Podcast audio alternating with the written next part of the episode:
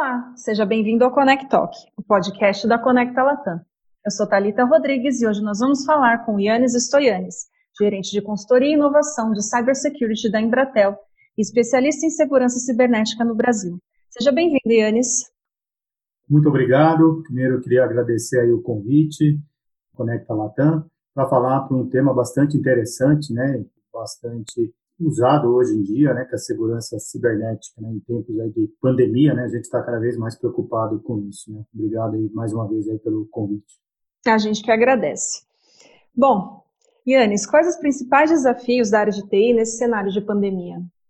Bom, devido a, a essa condição de, de, quarentena né, imposta pela pandemia do coronavírus, né, várias organizações né, de todos os setores, né, de todos os portes, né, tiveram que adotar o, o trabalho remoto né, em larga escala para os seus funcionários e colaboradores.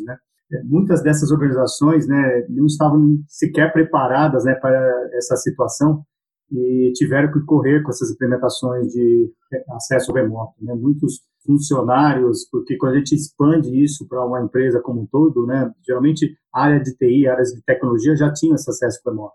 Mas quando você expande para áreas de negócio, áreas de RH, áreas financeiras, que geralmente trabalhavam nas dependências das empresas, quando você estende isso para trabalhar de uma forma remota, muitas empresas não tinham essas tecnologias já prontas, né, de acesso remoto e muitos menos, às vezes, até os computadores, né, para fazer esse acesso remoto, né, não tinha essa, geralmente eram desktops, né, não tinham notebooks para todos, né, então foi lidar com essa situação, né, como possibilitar acesso remoto, muitas vezes, desses colaboradores tendo máquinas pessoais, máquinas individuais, acessando remotamente a empresa, liberar acesso a sistemas, providenciar acesso através de redes virtuais privadas, né, as VPNs, outros tipos de tecnologia, colocar tecnologia de colaboração, de teleconferência. Então, foi um grande desafio para as empresas fazerem isso e de uma forma rápida, né? Porque foi de, uma, de um dia para o outro que essa situação de quarentena. Né?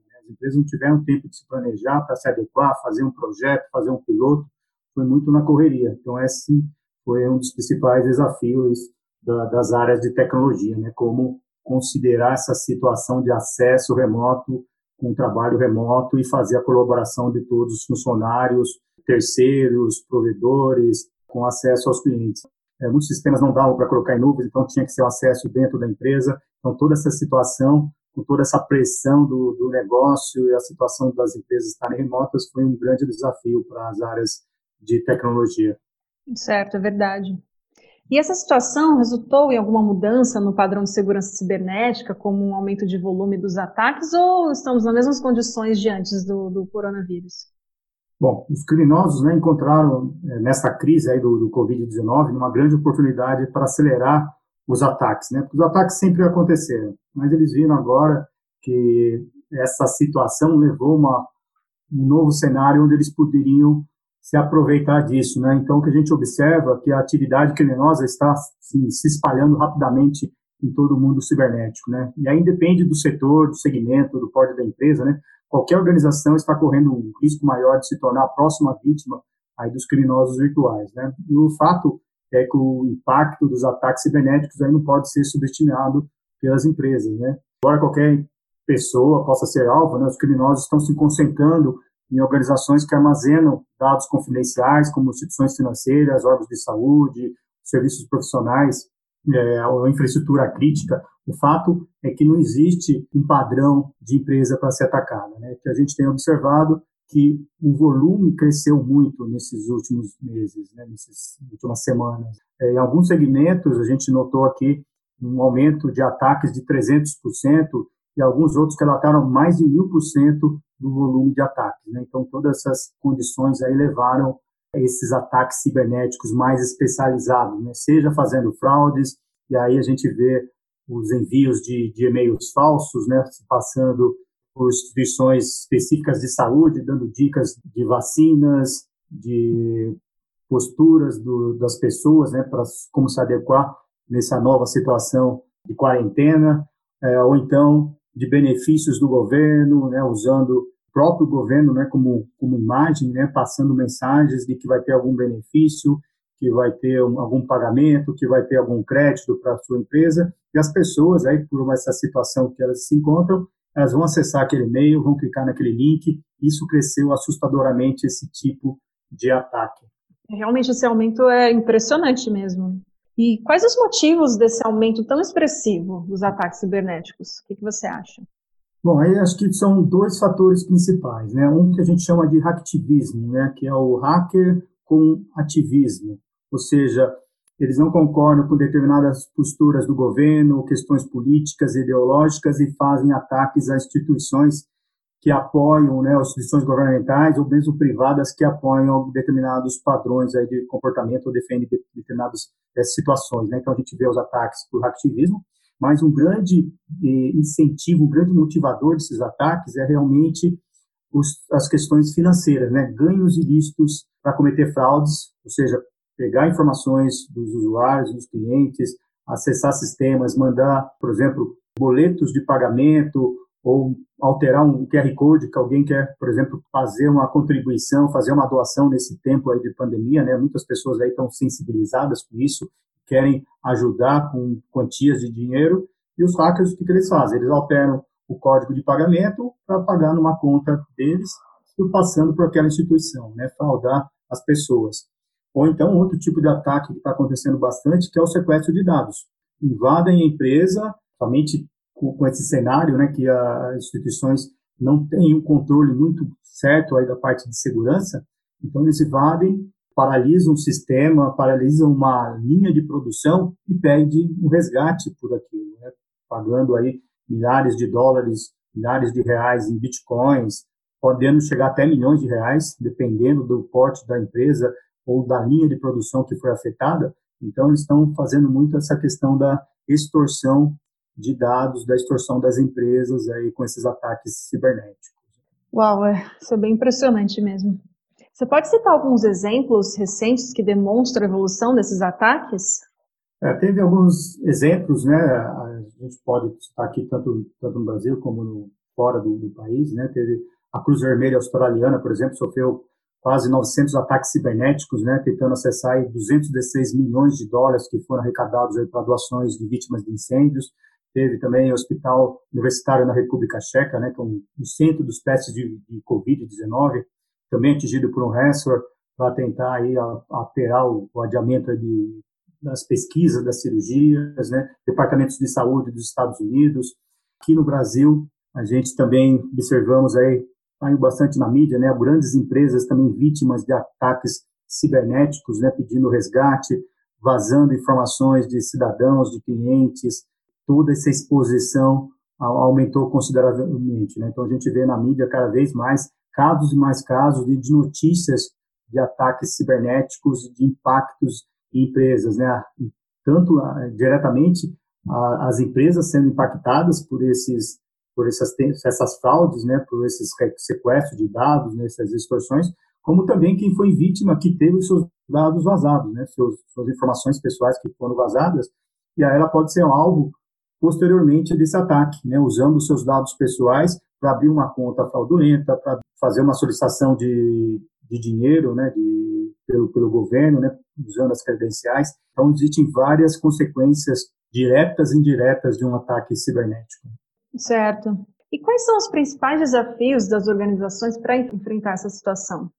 Bom, diria que um, os principais desafios, primeiro, é entender o que está acontecendo no mundo, né? Os ataques cibernéticos hoje estão cada vez mais sofisticados, cada vez mais complexos, cada vez mais direcionados para as empresas. Quando a gente fala, por exemplo, de um e-mail fraudulento, um phishing, né?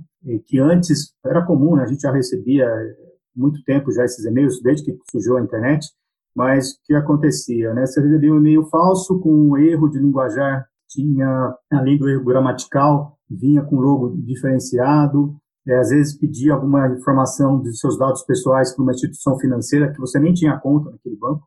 E agora o que está acontecendo? Né? Os ataques são cada vez mais direcionados para aquela empresa. Então eles furtam eles, a, a, as credenciais, eles sabem quem é o são executivos daquela organização, quem são os funcionários, quem é o diretor financeiro, quem são os analistas financeiros, os gerentes, conseguem entender toda a cultura da empresa, quais são os sistemas, quais são as contas que eles têm, e aí, em determinado momento, eles caminham o e-mail para o funcionários, né, que têm alguns acessos privilegiados, se passando pelos executivos das empresas para fazer, por exemplo, uma transferência de dinheiro para uma conta que é inválida, né, que não é a, a real da empresa. E aí, por uma determinação do próprio diretor financeiro ou presidente da empresa, e aí ele usa o mesmo linguajar daquela pessoa, né, como se passasse exatamente por ele, né, escrevendo da mesma forma. Então, são linguistas, são advogados que preparam esses e-mails bem direcionados e são bastante persuasivos. Quando alguém recebe aquele e-mail, já é aquela pressão de fazer aquela transferência e muitos, se não tiverem um processo específico de tratamento disso, podem cair no alvo. Hoje em dia também estão usando bastante de inteligência artificial, né, que a gente chama aí do deepfake, que é o uso da inteligência artificial para simular uma pessoa real. Então, é, softwares específicos, eles conseguem, por exemplo, entender por 20 minutos, né? Alguém que está falando, por exemplo, no YouTube, né? Um diretor de empresa, captura aquele, aquele vídeo, captura aquele som, captura aquela voz, e a partir daí, o sistema, usando inteligência artificial, ele consegue reproduzir falas com o mesmo tom, com o mesmo timbre, com a mesma mesmo sotaque daquela pessoa e fazer uma ligação fraudulenta para alguém, se passando pelo executivo. Falar, estamos aqui numa determinada situação, por favor, faça uma transferência para o nosso fornecedor usando essa conta. O funcionário, né, o executivo vai receber aquela ligação do seu colega ou do seu chefe e vai fazer aquela transferência na boa vontade. Na realidade, ele foi vítima aí de um ataque cibernético, de uma ação fraudulenta usando técnicas de inteligência artificial. Então, são esses os grandes desafios, né? as empresas conseguirem entender o que está acontecendo no mundo e montar as ações adequadas, né? Desde identificar, fazer a prevenção de um ataque cibernético, né? Colocar as medidas de, de proteção, ter também só proteção também não resolve, porque os ataques hoje como estão altamente sofisticados, só colocar prevenção não é suficiente. Então, é preciso também rapidamente detectar um ataque cibernético e fazer contenção. Isso vem crescendo cada vez mais. Né? O tempo de detecção de um ataque cibernético aqui no Brasil são 250 dias. No ano retrasado eram 240, ou seja, aumentou mais 10 dias, né? mais de oito meses para detectar um ataque. E para conter um ataque cibernético também são vários meses. Aqui no Brasil são 111 dias em média. Né? Então a gente está falando para tratar um ataque cibernético de uma forma contundente e que consiga resolver o problema, a gente está falando de praticamente um ano a média no Brasil. Então, imagino que isso é de impacto, né? porque a gente não está fazendo o dever correto de casa. As empresas estão com muitos problemas nessa questão de segurança cibernética, né? estabelecer um programa, uma estratégia efetiva de proteção cibernética. E ainda mais agora, com essa situação de pandemia, onde os funcionários trabalham remotamente, não tem toda aquela proteção que eles teriam se tivesse dentro da organização, e mesmo o pessoal, né, os profissionais da área de tecnologia, de segurança, estão trabalhando remotamente. Então, fica muito difícil você coordenar essa situação nessa condição de pandemia, né, onde você tem colaboradores externos, você tem o pessoal de TI também que não tem um controle de tudo que está acontecendo, e os ataques cada vez mais crescendo, tanto em volume, tanto em complexidade. Yannis, e quais são as alternativas de solução, principalmente num cenário esse que você comentou, né, que a gente está vivendo agora na, na pandemia, e também de recessão econômica, que as empresas têm restrições financeiras para aquisição de, de soluções de segurança? É, aí a gente tem um, um, cenário bastante complexo, né? Toda essa restrição financeira, né, devido aí a própria situação econômica, né, muitas empresas aí não tendo arrecadação, né, o faturamento devido à própria condição, né, a gente vê aí a, setores de hotelaria, aviação civil, muitas empresas foram diretamente afetadas pela quarentena social, né? E aí temos um outro problema também, que é a escassez de profissionais de segurança. A gente for ver as últimas pesquisas, ah, já existe um déficit de 4 milhões, né, mais de 4 milhões de profissionais de segurança no mundo. Pouco mais de um ano atrás eram 3 milhões, ou seja, aumentou 25% em praticamente um ano a quantidade, a escassez de profissionais de segurança, né, porque toda essa questão de transformação digital, que as empresas cada vez mais investindo em inovação, em novas tecnologias, temos também as questões da, da LGPD, né, leis de privacidade de dados, que também exigem profissionais para tratar disso. E agora, com essa situação de pandemia, cada vez mais as pessoas, né, as, as empresas perceberam a necessidade de ter profissionais de segurança. E é difícil encontrar um profissional adequado de segurança, que conheça, né? Mesmo que tenha algum profissional, precisa ver se ele tem experiência, né? E mais de 50% desses profissionais de segurança também não têm experiência, não estão preparados para enfrentar uma situação dessa, de como defender, né, como colocar controles adequados aí de, de segurança. Mesmo empresas, né, a gente vê o próprio Zoom passou aí de 10 milhões de usuários é, por dia em dezembro do ano passado para 300 milhões de usuários dia agora. E a plataforma teve várias falhas de segurança, várias vulnerabilidades. Teve o caso que a gente chama de Zoom, Zoom Bombing, que é a invasão de salas de conferência, né, para pegar informações ou eventualmente transmitir imagens ou palavras dentro de uma reunião executiva ou em aulas com alunos. Então, as empresas também foram alvos desse tipo de ataque e tiveram que se adaptar. E, e agora que a gente fala também da crise econômica, fica complicado uma empresa investir pesadamente para comprar uma tecnologia, para contratar um profissional que pode ser caro, que dificilmente ele pode até encontrar, e depois implantar essa tecnologia dentro da empresa. Então, o que está crescendo bastante, uma das alternativas, é contratar é, serviços gerenciados de segurança. Por exemplo, a própria Embratel, né, onde eu trabalho, a gente tem os serviços gerenciados de segurança, a gente tem centros de operações de segurança, dois centros aqui no Brasil, um em São Paulo e outro no Rio de Janeiro, que trabalham de forma concomitante, de uma forma 24 por 7. E a gente consegue prover as tecnologias, prover o serviço, sem que o cliente precise fazer um investimento pesado. Pode fechar um contrato conosco, por exemplo, de 3, 4, 5 anos e pagar é, mensalmente pelo uso daquela tecnologia e ter um serviço especializado para atendê-lo. Então, esse é um diferencial. A empresa pode contratar serviços como esse, que são serviços gerenciados de segurança, para atender exatamente nessa situação de pandemia e restrições orçamentárias e escassez de profissionais. Muito bem, Yanis. Muita, muita informação, muita coisa interessante. É, obrigado pela sua presença, obrigado por aceitar nosso convite. Um grande prazer Estou à disposição a qualquer outra reunião, qualquer esclarecimento. Muito obrigado. A gente que agradece. E lembrando que a Anis vai voltar para falar com a gente sobre a Lei Geral de Proteção de Dados num próximo episódio. Obrigado por escutar a gente e até o próximo. Tchau!